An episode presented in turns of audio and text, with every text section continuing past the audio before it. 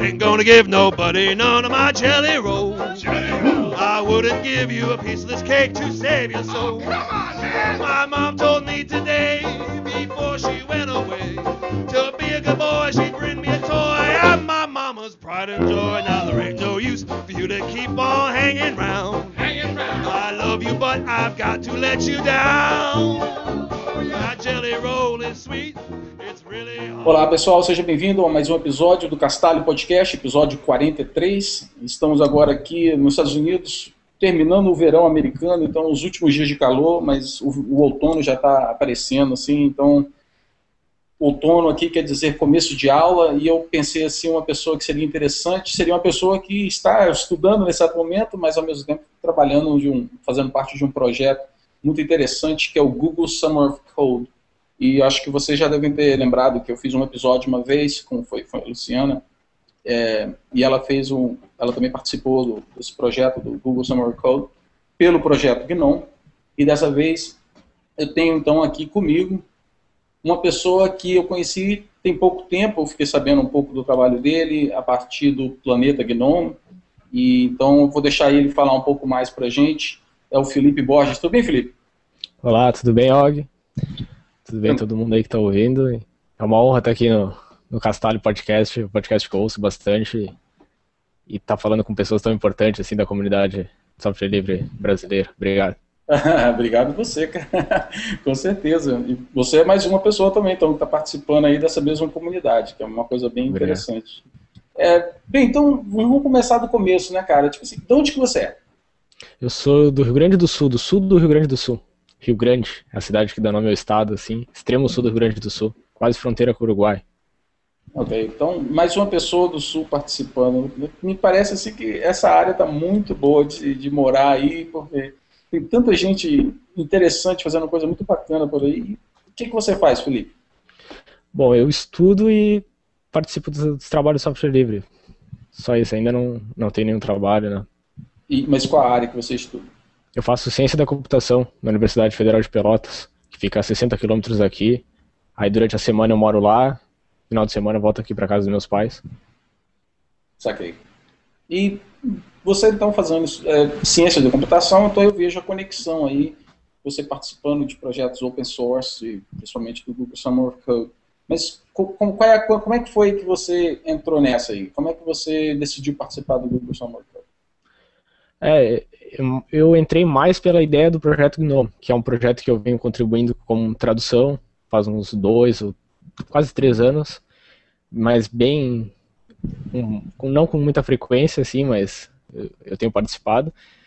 E aí eu, eu assisti a palestra da Carol Smith no FISLI 9, não, no 10, é, e aí ela falou sobre o projeto, e que era muito interessante, eu também acompanhei os brasileiros que participaram, como a Luciana, como o Vinícius, e aí saiu o interesse de poder fazer parte da comunidade Gnome programando, né? Já que eu estava começando a programar na faculdade, estou no quinto semestre. Eu achei que era a hora de contribuir ainda mais com o Gnome. Tá, mas então, quer dizer, foi baseado né, nessas palestras que você viu, o processo em si foi uma coisa complicada? É, como é que, é como é que, se eu sou um estudante hoje, como é que eu faço parte do Google Summer Code?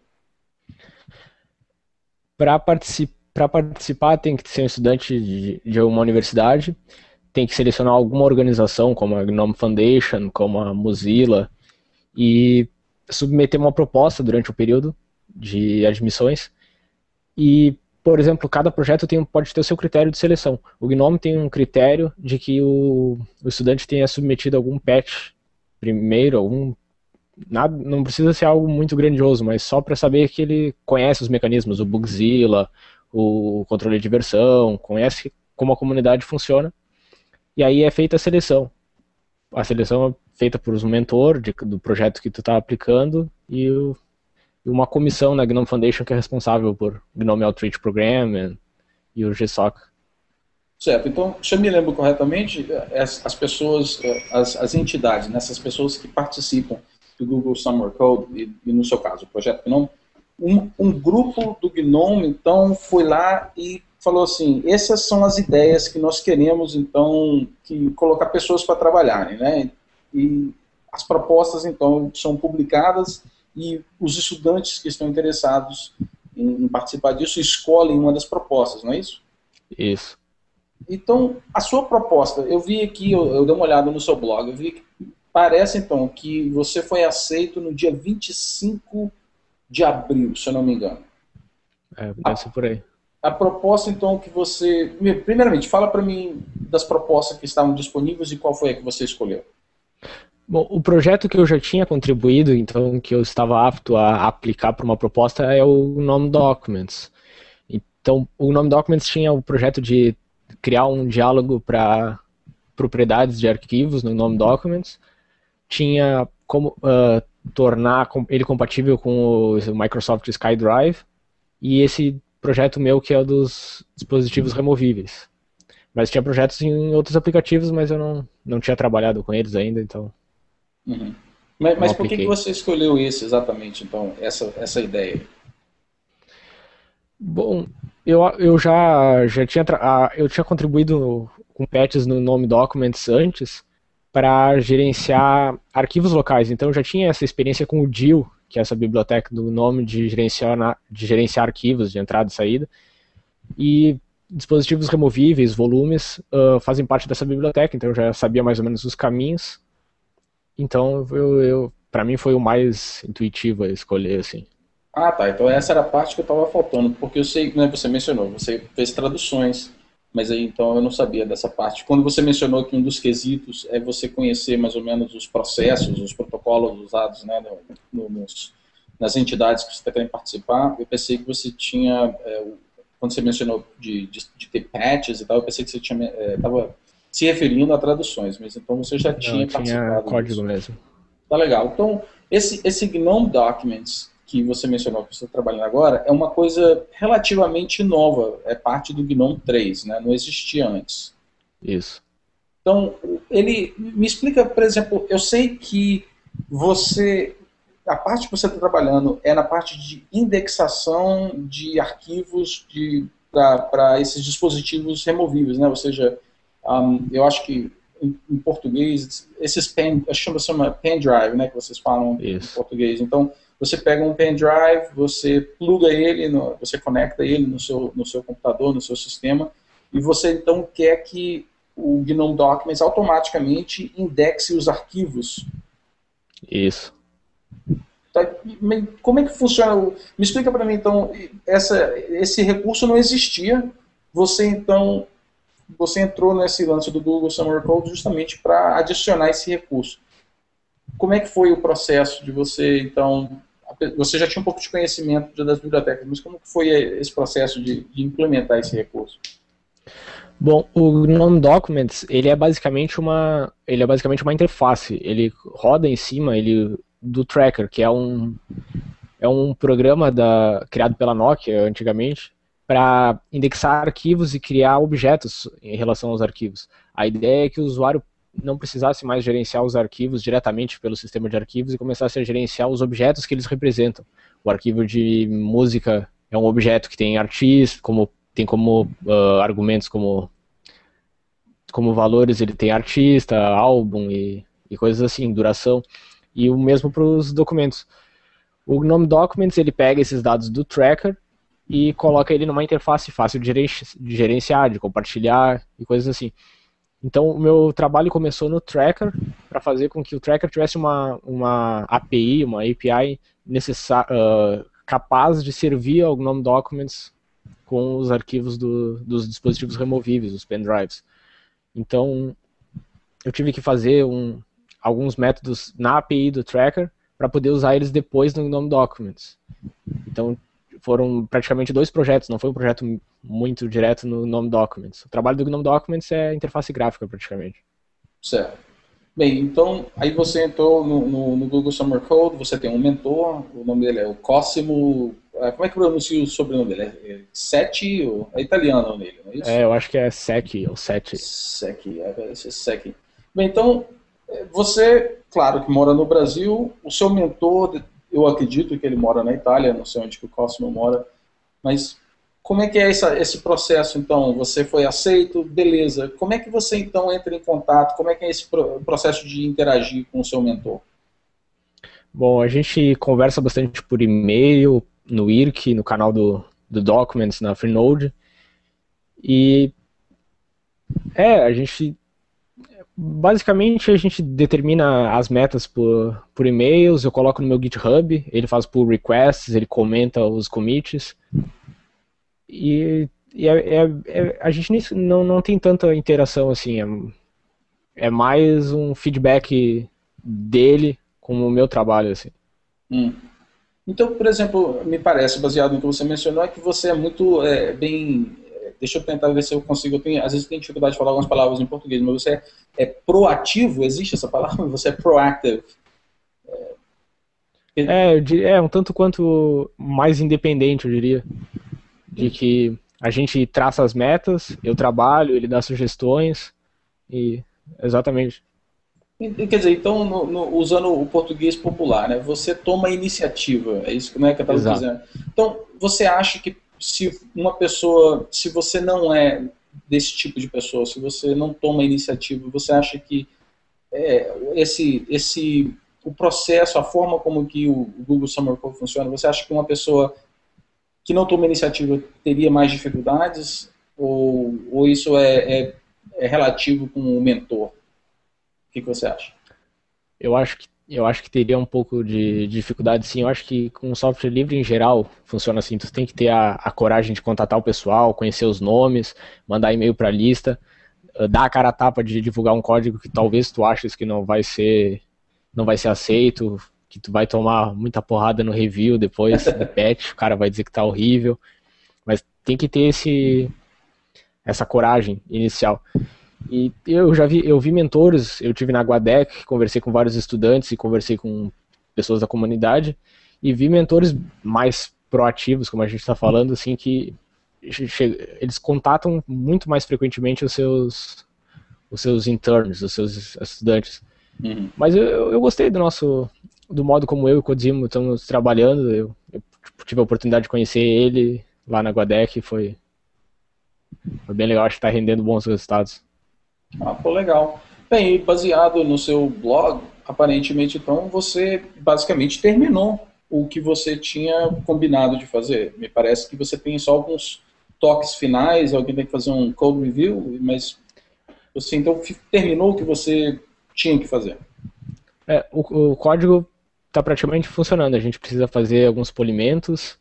Uh, tem uma feature que, gente, que infelizmente não deu para cumprir no prazo, mas eu já já estou assumindo que eu vou, vou fazer ela assim que, que terminar o, o Summer of Code agora na segunda-feira, que é o de importar os documentos, copiar eles da mídia removível, não só indexar eles, mas fazer uma cópia para o diretório de documentos do usuário. E praticamente é isso, eu tenho que dar uma polida na interface, assim, porque funcionamento do código, a parte de back-end tá, já está completamente funcionando. Ainda não foi uh, puxado pro master, assim, não foi levado pro. não tá em código, não tá no, no diretório padrão dos, dos projetos do Tracker e do GNOME Documents, mas isso é só com os mantenedores deles para aceitar e passar. Só que, e olha, eu conheço o Tracker já de um bom tempo. Uh, me, a mim parece que o tipo de conhecimento, o tipo de background requerido para alguém trabalhar, talvez, no no Gnome Documents, fazendo o que você está fazendo, e no Tracker, são, são áreas bem diferentes uma da outra, ou eu estou enganado? Ah, eu acho bem diferentes. O Tracker é o desenvolvedor back-end, o cara que trabalha direto com o C, com, a, com o baixo nível da, da biblioteca Gnome. está fornecendo um serviço, está fornecendo uma plataforma para outros desenvolvedores. Em contrapartida, o Gnome Documents é o desenvolvedor de aplicações desktop, é o desenvolvimento de mais alto nível, em JavaScript, que é uma linguagem alto nível de abstração. Então é um trabalho bem diferente, assim. É, pode crer, eu imagino. Qual foi, assim, na sua opinião, qual foi uma das coisas mais difíceis, um obstáculo mais difícil que você teve, se você teve algum, é claro, nesse processo todo, nessa parte do aprendizado, de implementar essas coisas todas? Eu acho que usar uh, a Glib no Tracker foi o mais difícil, porque é um, é um projeto muito grande escrito numa linguagem com uma abstração não tão alta quanto o Python e o JavaScript, que são linguagens que eu trabalho bastante. E a comunidade do Tracker também é uma comunidade um tanto quanto conservadora para esses paradigmas de usar o Tracker como back-end para aplicações novas como o GNOME Documents, que é uma aplicação que tem o objetivo de inovar o desktop.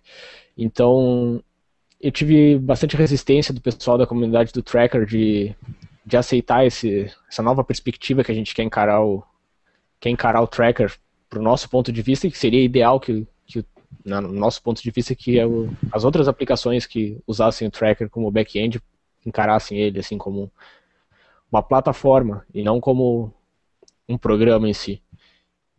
Mas mesmo assim você você conseguiu talvez quebrar um pouco a barreira, porque me parece que você tem patches e podem ser que eles vão ser aceitos então no tracker. É, a gente conversou bastante, inclusive na Guadec, o Codimo conversou com o Martin, que é o, um cara que é dos cabeças do tracker. Eu conversei com o Sam, que também é um dos desenvolvedores lá, e eles estão bem entusiasmados com a ideia, porque vai trazer um novo uso para o Tracker, porque o Tracker estava meio que abandonado, e a partir do momento que o nome Documents for usar, agora tem uma nova tendência de, uma nova tendência de aplicativos novos para o GNOME 3 que vão usar o Tracker, como Photos, que é o Debarch Ray, que está desenvolvendo, que é basicamente o GNOME Documents para gerenciar fotografias e arquivos de imagem. Hum. E também talvez usar uh, o Tracker como back-end para o Notes, que é um outro programa para notas, recados tipo Tomboy Notes para o desktop Gnome 3. Então, uh, a gente está adequando a API do Tracker para que ele possa servir melhor essas aplicações. E eu acho que eles estão bem entusiasmados com essa ideia de mudar a perspectiva do Tracker.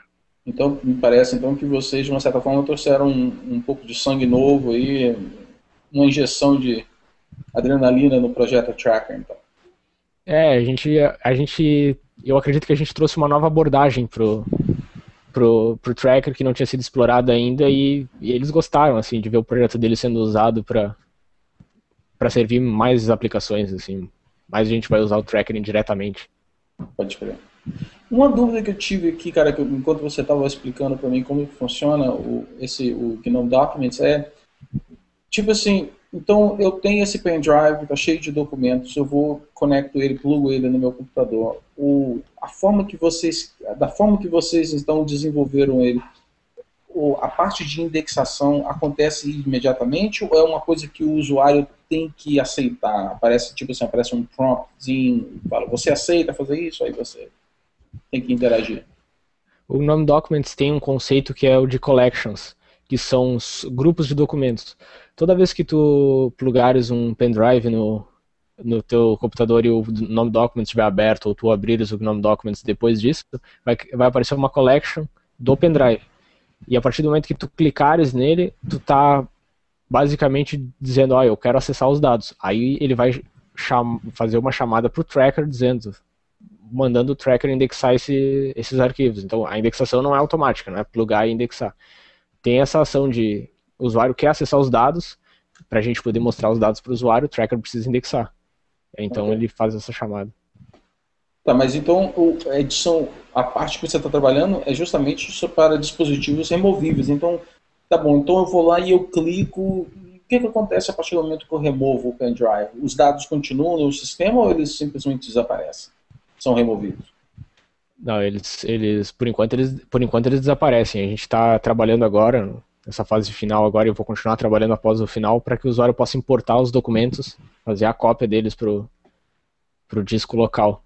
Mas por enquanto a ideia é navegar nos documentos, porque, até porque o GNOME Documents permite que tu leia os documentos no, dentro do aplicativo, ele não abre o, o Evince, por exemplo. Pra... Hum, saquei. Então, o pessoal que está escutando e é usuário do GNOME, é, quando é que você acha que você, o seu código, as suas, as suas modificações, esse novo recurso vai aparecer para o pessoal começar a usar a partir de quando? Eu acho que para os usuários mesmo, acho que no GNOME 3.6 já vai estar tá, já vai estar tá tudo integrado. O 3.5 agora, bom, as distribuições dificilmente vão empacotar, então vai estar tá no GNOME para quem baixar do Git e, e compilar os. Mas nas distribuições eu acho que no 3.6 já já veio. Bacana. Tá bom, então olha, você participando desse negócio aí, me parece, desse processo todo aí, me parece uma coisa que não é, não é tão fácil, me parece até bem complicado. Mas você é um estudante, você está na, na, universidade. Como é que você está conseguindo, então, ter tempo? Como é que você consegue balancear a vida, os seus trabalhos de escola e interagir com essas pessoas que estão em horários diferentes, né? E, e, e, e mesmo assim, você está aí entregando o produto que você, você entregando o que você prometeu que ia fazer. Você está aí dando conta do recado. Como é que você conseguiu fazer isso aí, cara? Deve ser muito difícil. É, no início do, do ano, eu já planejava que esse ano ia, ia submeter uma aplicação para o Summer of Code. Antes mesmo de saber se tinha sido aceito, na hora de fazer as matrículas da universidade, eu planejei meus horários para que eu pudesse ter pelo menos as noites livres 5 ou 6 horas à noite para poder trabalhar só nisso, que aí fechava essas 30 horas semanais, que é o que o pessoal recomenda para o Summer of Code. Eu também conversei com o Codimo para a gente dar uma sossegada durante o período de exames, já que a faculdade aqui é por semestres. Então, final de julho tinha as provas finais e, e coisas assim. Então, teve uma semana que eu fiquei inativo para fazer as provas. E agora, nessa parte final, eu contei com uma sorte, entre aspas, de que as universidades federais no Brasil estão em greve. Por, fazem uns dois meses, mas a minha universidade segurou um pouco a greve porque nós tivemos eleições, então a gente está uns 20 e poucos dias em greve. Então eu pude ir a Guadec sem faltar aula. Eu estou trabalhando agora sem faltar aula. E comprometendo as minhas férias no final do ano, mas o Summer of Code é muito melhor. é, é uma experiência realmente é muito interessante. Eu só posso imaginar, eu nunca participei, mas imagino como que deve. Eu tenho certeza que vai fazer um impacto muito grande. Cara, então, bem, vamos pular para um outro assunto, que é uma, uma outra coisa que eu tenho curiosidade, é que você então foi para o Guadec, então, e para o pessoal que não conhece, Guadec é um evento que acontece todo ano, que o, a, a Fundação do GNOME traz pessoas de tudo quanto é canto do mundo que, que participa de alguma forma, que colabora com o projeto GNOME, e traz eles para um lugar no mundo. Essa última vez foi em A Corunha, lá na Espanha, e é para justamente para discutir sobre o que vai acontecer nos próximos lançamentos. É, e, e, acho que um outro motivo muito grande é para botar assim fisicamente perto as pessoas que colaboram o ano todo, mas que moram em países diferentes e nunca se encontraram, e dar a oportunidade dessas pessoas se encontrarem e trabalharem juntos você teve essa oportunidade. E, poxa, você então é, começou o, o Summer Hold agora, eu não sei quanto tempo exatamente que você participa do, do, do projeto Gnome, mas me parece assim que é, foi bem bacana que logo de cara você já teve essa oportunidade excelente de participar. Como é que foi isso aí, cara? Como é que foi a experiência de você ir para o Guadec? Ah, se eu puder resumir numa palavra, é fantástico. Assim, foi uma oportunidade muito boa de de poder estar em contato com pessoas incríveis da, da nossa área do, do software livre, da comunidade Gnome, poder conversar com, com gente que a gente que eu, putz, considerava os caras umas celebridades mesmo, assim, os ninjas do, do software livre. E também conhecer um monte de gente nova, os outros estudantes também, que a gente já tem alguns projetos meio que encaminhados aí de vamos trabalhar junto em algumas áreas. E foi fantástico. Ainda foi minha primeira a primeira vez que eu saí da América, praticamente do sul aqui da, da América Latina, porque eu já tinha visitado só Uruguai e Argentina. Uhum. E foi uma experiência é, incrível, assim. E, tipo assim, você. Uma coisa que eu notei é que você tem um blog e está escrito em inglês, e muito bom inglês, por sinal, bem escrito mesmo. Então, da onde que veio o inglês? A escola mesmo? Não, eu fiz um, eu fiz curso de inglês por uns dois anos, dois e meio por aí.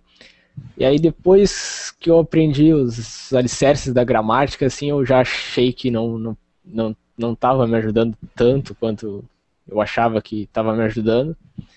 E aí eu comecei a ler, ouvir música, assistir filmes, fazer um, o, o meu aprendizado mais uh, mais independente assim. Então eu, eu pratico inglês constantemente, mas não formalmente. É porque eu imagino que grande parte do, do, do, do seu projeto, do, do Google Summer Code, foi ler documentação, e documentação em inglês, não é isso? Exato. Então, você então, quando você foi na Espanha, primeira vez então que você foi na Europa, você pode comparar assim, como é que foi Espanha comparado então com Brasil, Argentina, Uruguai? Bom, uh, a Espanha, o que, a primeira coisa que eu notei assim que eu percebi foi a urbanização. Talvez seja algo do primeiro mundo que eu nunca tinha presenciado, mas é, as calçadas são grandes, as ruas são limpas, esse tipo de coisa assim. Uh, o povo também é bem disposto a ajudar. Eu pensei que o pessoal ia falar, é, ia estar mais apto a falar inglês e não foi tanto assim. Mas sou dessa região aqui do, da fronteira com o Uruguai, a gente tem muitos uruguaios convivendo com a gente, tem vizinhos uruguaios, coisas assim, eu consigo entender eles. Eles não me entendem tão bem, mas a comunicação começou a fluir. E e a Corunha é uma cidade muito linda, com praia, com vários pontos turísticos. Eu gosto bastante de história e tem a, a Torre de Hércules lá, que é uma torre cercada de, de história por, pela construção dela, quem construiu, quem não foi, tem ideias de que teriam sido os romanos construídos. Então, o, o evento fora da Guadec também foi uma oportunidade fascinante. Você participou lá da, daquela. Tem aquele evento onde para ver quem come mais sorvete? Chegou a participar desse? Não participei. é legal. Eu ia dar conta, eu acho. Pô, legal. Então, quer dizer, é realmente é uma, essa experiência do Gadec é, é, bem bacana. Então, o que, que, é que a gente pode esperar de você em termos do seu relacionamento com o Gnome, o Gnome, o Gnome Documents, Open Source? que, que nós podemos esperar de você no, no próximo ano? Bom, além de terminar essas coisas que eu, que eu prometi para a comunidade do, do Nome Documents, eu também já estou com um branch quase pronto de sistema de favoritos para o Gnome Documents.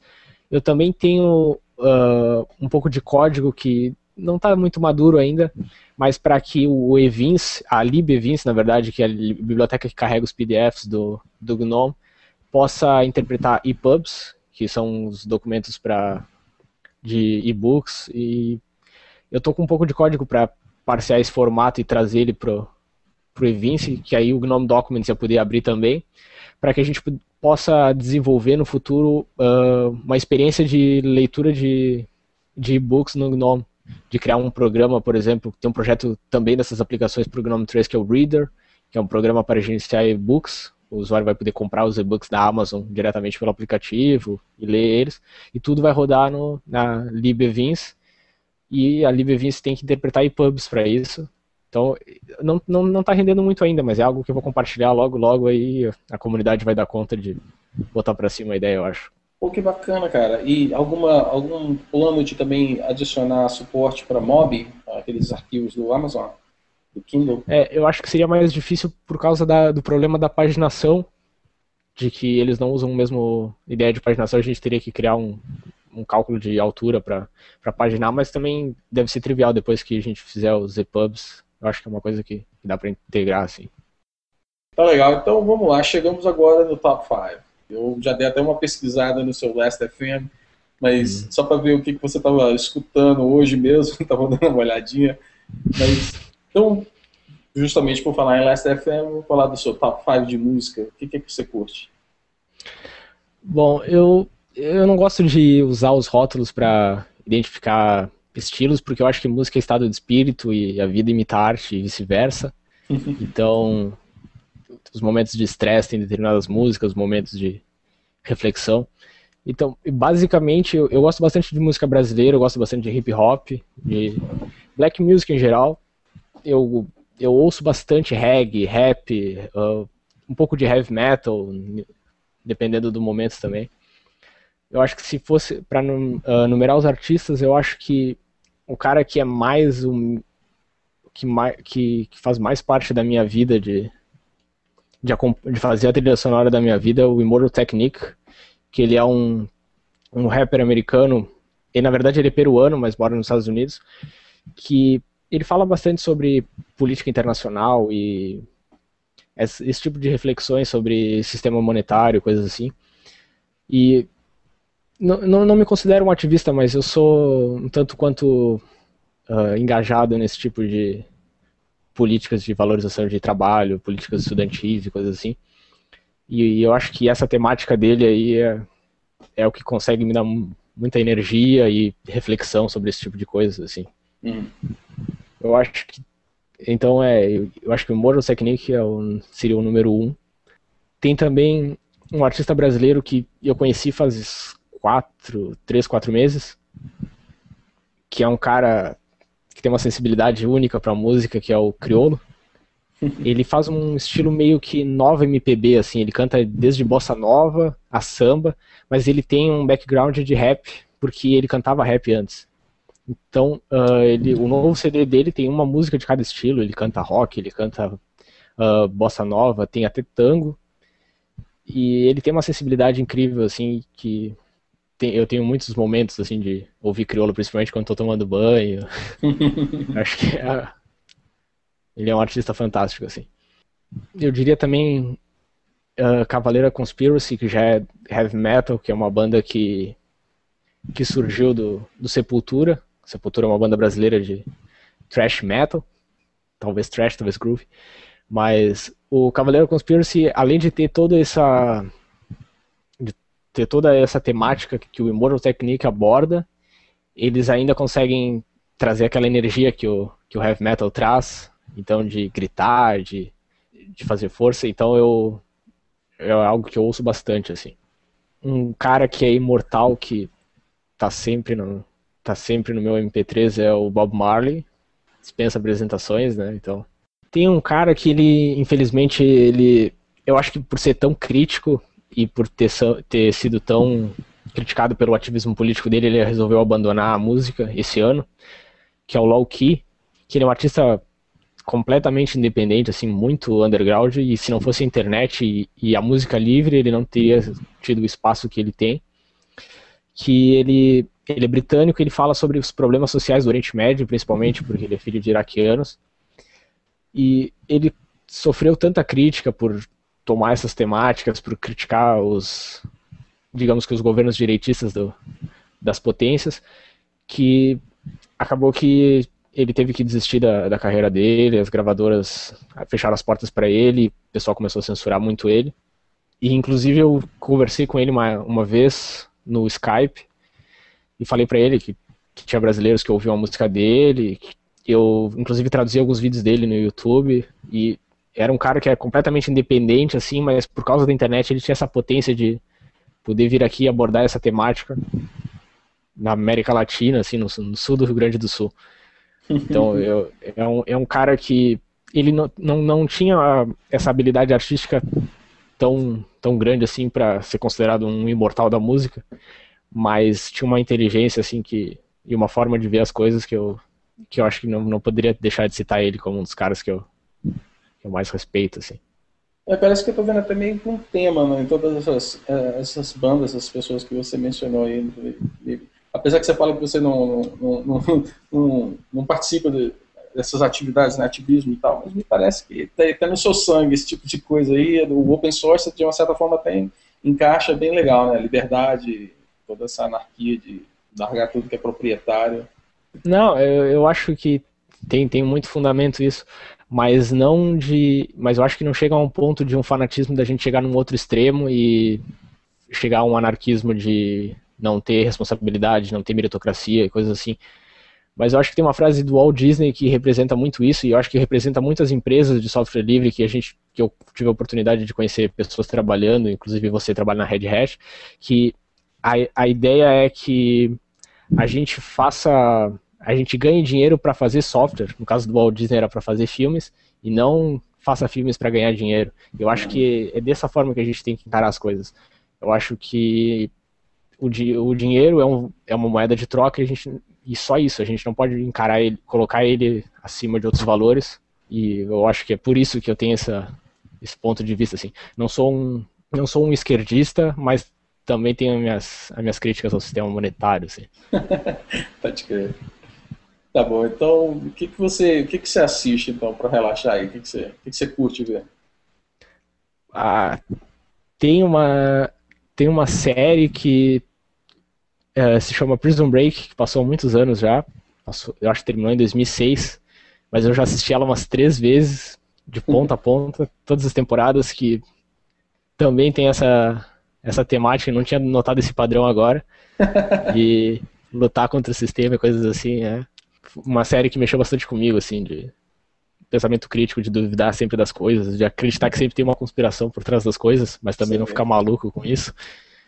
Além disso, bom, The Big Bang Theory, que é uma constante aí do pessoal que, que, que participa do podcast. Pode ser. Que eu acho bem divertido. Uma outra série que não, não recebe tanta luz quanto The Big Bang Theory, mas é da mesma área, é The IT Crowd, que é o The Big Bang Theory britânico, que é muito divertido. É, acho que, que, eu acho que foi ele que começou tudo, né? Talvez o Big Bang é, Theory foi baseado nele, eu acho. É, é, acho que é por aí mesmo. E tem aquela, aquele ponto de vista britânico das coisas que torna o humor mais natural. Assim, a gente processa o humor na nossa cabeça ao invés de fazer a piada e, e rir do cara tropeçar. E eu acho que isso é, isso é bem divertido do IT Crowd. Bom, uma coisa que eu lembro do. Eu ouvi de novo. Um episódio que eu ouvi mais de, mais de três vezes, eu acho, foi do Djavan, porque é um cara que eu. que eu respeito muito e tive a oportunidade de conhecer também. E ele citou o Chaves. E, e você falou que não conhece o Chaves. Não, mas o Chaves é aquele Chapolin, não é isso? Exato, é, são duas séries do mesmo, do mesmo, do mesmo cara, o Roberto Bolaños. E é uma constante na vida de todo brasileiro que, infelizmente, você não mora no Brasil, não, não percebe essa, essa influência. Mas o, o Chaves, inclusive eu estava assistindo agora há pouco, quando estava tomando café. o Chaves é, é, fantástico. É genial e consegue ser um humor que pode assistir com teus filhos, com a criança, e assistir adulto depois e perceber um outro lado da piada, que é, é um, um humor para todas as idades, assim, é fantástico. É, eu sei sim, é, foi engraçado, porque quando, quando o Djavan mencionou, realmente eu, eu, fiquei meio perdido, sem lembrar o que, que era. Mas aí depois eu me lembrei, porque, é, veja bem, a minha esposa, ela, ela nasceu no México, então, tipo assim, ela já tem, uhum. traz toda essa bagagem com ela. Toda vez que eu vou na casa do meu sogro, meu sogro não mora muito longe daqui onde eu moro aqui, vira e mexe está passando, tem um canal, ele só assiste canal em espanhol, né? Então, não tem como chegar lá e não tem sempre assim um dia que está passando Chaves. E, e, se não for o próprio Chaves algum outro show que como você falou o próprio o ator ele criou tantos outros personagens né? Então tá todo mundo lá. Então eu sei exatamente o que você está falando. Uma série que eu comecei a assistir esse ano que eu achei bem divertida e tá aí o, o maldito padrão de novo é Homeland que é uma série bem interessante sobre sobre um cara que volta do do Afeganistão e tem uma agente da CIA que suspeita que talvez ele tenha sido sofrido uma lavagem cerebral pela Al-Qaeda e ele esteja conspirando contra contra a América. E aí a série, a trama da série se passa justamente será que ele conspira, será que ele não conspira? Quem está certo é a gente e ele é considerado um herói por ter sobrevivido à guerra no Iraque, no Afeganistão. Eu acho que é uma série bem interessante também, eu tô, tenho curtido bastante nos últimos dias. Pô, assim. cara, é, aqui nos Estados Unidos que é a terra do, das pessoas que acreditam em nesses conspiracy theories, né? Então, uma outra hora aí, quando a gente não estiver gravando o episódio, a gente tem que bater um papo sobre esse tópico aí. Umas coisas, umas coisas muito interessantes. Vamos ter que marcar uma hora para conversar. Tá bom, e, em termos de leitura, bicho, o que, que você lê? Bom, na, eu acho que na leitura, na leitura eu sou um pouco mais conservador, assim. Um, um autor que eu leio muito é o bom é o Pablo Neruda que é aqui da América Latina que é, é, é lindo assim é poesia e ele consegue ver uma, uma ele consegue ver uma perspectiva das, da realidade comum de uma forma genial assim eu, eu acho incrível assim. Bom não, não saberia dizer um, um livro em particular dele assim tem livros muito bons dele eu, eu li uns, uns 10 livros mais ou menos dele. Também acrescentaria um livro que eu gostei muito, uh, que é Cidade do Sol, que é de um autor, uh, acho que se chama Khaled Hassan, que é sobre umas, umas meninas do Afeganistão que, que sofreram toda, todo o problema depois que o Talibã começou a comandar lá e todos os direitos da, da mulher que são violados e coisas assim. E é um romance muito bonito, assim, de, resistência, luta e, e coisas assim. Também tem os clássicos da literatura nacional, eu acho que um livro que mexeu com, muito comigo quando eu, quando eu tava na escola ainda, que eu tive que ler por causa de um trabalho, e já ia lendo com aquele pensamento negativo de que, ah, livro chato da escola, coisa assim, mas que me fascinou bastante foi Os Sertões, que é um livro também conta dos nordestinos vindo para São Paulo e tem toda a, aquele questionamento dos personagens de da nossa limitação perante a, os fenômenos da natureza, perante o nosso contentamento com as perspectivas e coisas assim, é um livro muito muito interessante. Tem um livro recente que eu li, que é de um autor novo, que é A Batalha do Apocalipse, do Eduardo Spohr, que é um, é um livro que fala sobre o conflito entre os anjos e os demônios para uh, ah, no, no Apocalipse, assim, no, no, dia do juízo final, digamos assim. Então ele dá uma, ele dá uma perspectiva fantástica, assim, do ponto de vista de fantasia, de, um, de uma grande guerra acontecendo entre o bem e o mal e o juízo final acontecendo. E com esse ponto de vista, com esse background de história e religião ao combate, assim. Então tem todas as citações históricas, tem seres fantásticos viajando por, pelas eras que a gente conhece por relatos da, da Bíblia, da Torá, do, do Alcorão. Hum.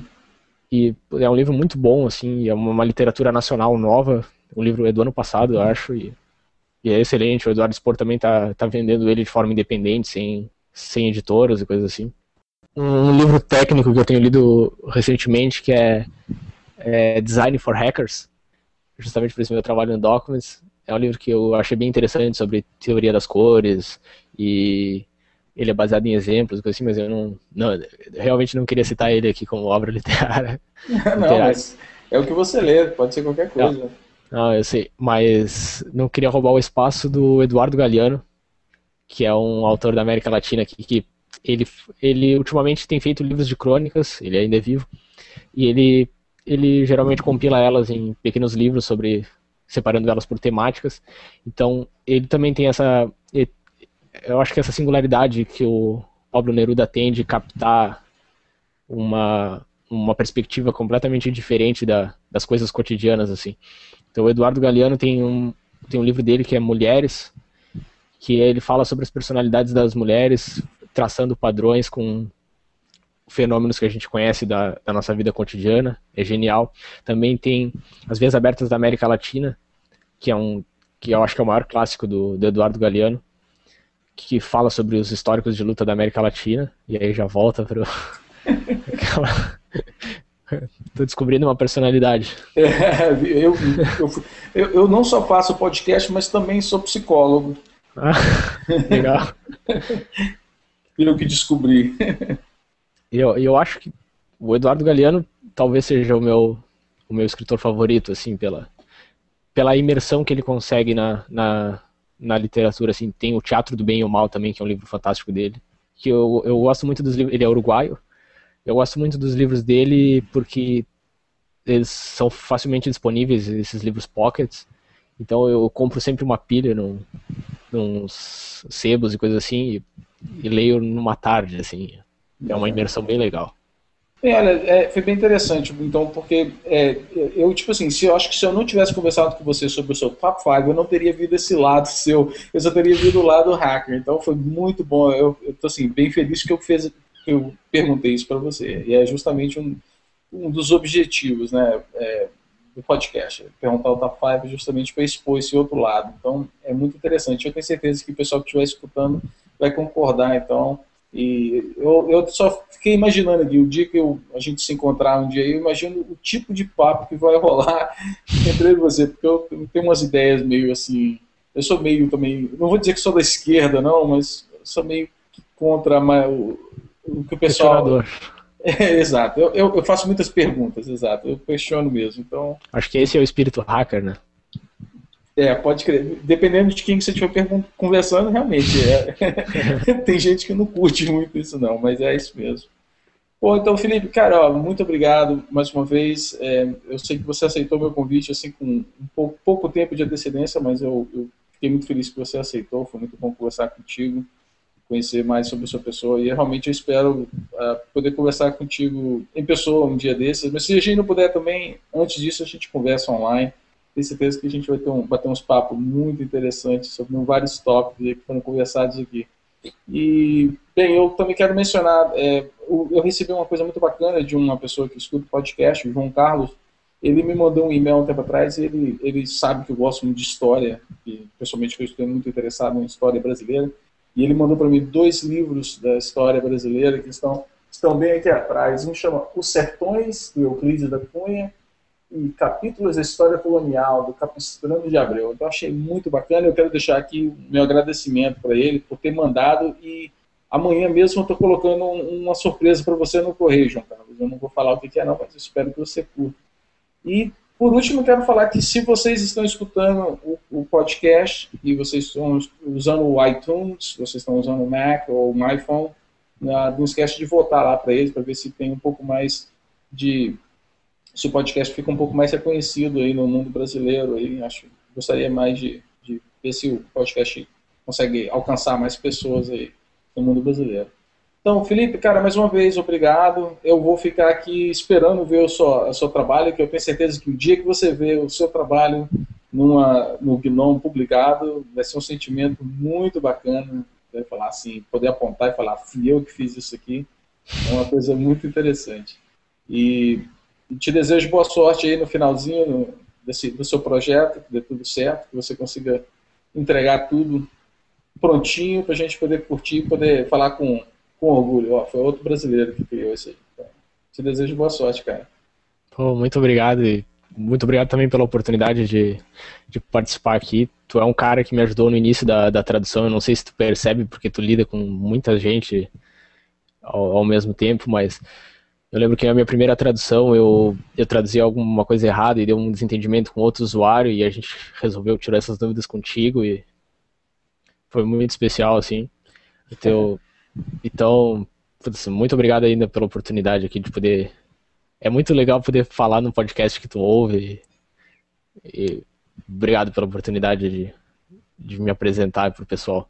Bom. Espero poder falar contigo também. Com mais vezes, conhecer pessoalmente. Ah, com certeza. Você, você pode garantido. E ainda mais que a gente está sempre no mesmo canal do ERC ali, facinho da gente conversar. Então, pessoal, para vocês que estão aí, mais uma vez, Felipe, gente fina pra caramba, como vocês estão vendo, e, e, trabalhando umas coisas muito interessantes. Você curte o GNOME, ou mesmo se você não curte o GNOME, mas a tecnologia é muito interessante. Então vale a pena vocês, então, depois dar uma olhada. E como sempre, vai ter link para tudo. Eu vou botar o link do GitHub do Felipe para vocês poderem acompanhar também, o Last.fm para vocês verem. Eu vou ter que dar uma escutada no Criolo, agora eu estou curioso para saber como é que é a música dele. Então depois eu volto o link para vocês também. E para todo mundo que está aí acompanhando pelo YouTube, tem algumas pessoas que estão acompanhando, obrigado tá, por vocês ficarem aí acompanhando a gente. E até o próximo episódio. Até mais.